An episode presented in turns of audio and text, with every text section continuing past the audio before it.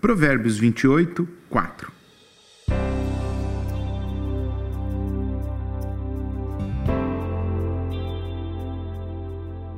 Quem despreza a lei exalta os perversos, quem obedece à lei luta contra eles. O historiador Neil Ferguson mostra algumas conclusões sobre uma pesquisa elaborada para descobrir por que o Ocidente tem preeminência no mundo moderno e foi capaz de se desenvolver tão rapidamente. O historiador considerou várias hipóteses: o aparato militar, o sistema político democrático e, inclusive, o sistema econômico, o capitalismo de mercado. Mas nos últimos anos, os pesquisadores acreditam que a real causa do desenvolvimento do Ocidente é a sua tradição religiosa, e com isso eles estão se referindo ao judaísmo e ao cristianismo.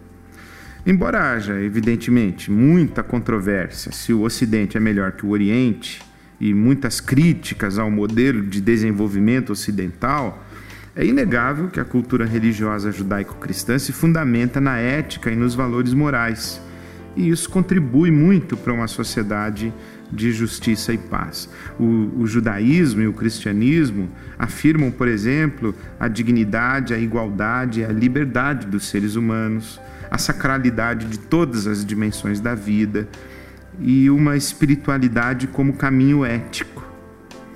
A crítica do sábio a respeito daqueles que desprezam a lei, os que abandonaram a Torá, serve também para os que adotaram uma religião ritualista e mágica e abandonaram a espiritualidade ética de Jesus. Quando a sociedade deixa de lado valores espirituais que sustentam direitos humanos e justiça social, resta apenas a barbárie e a perversidade, resta a superstição e a magia.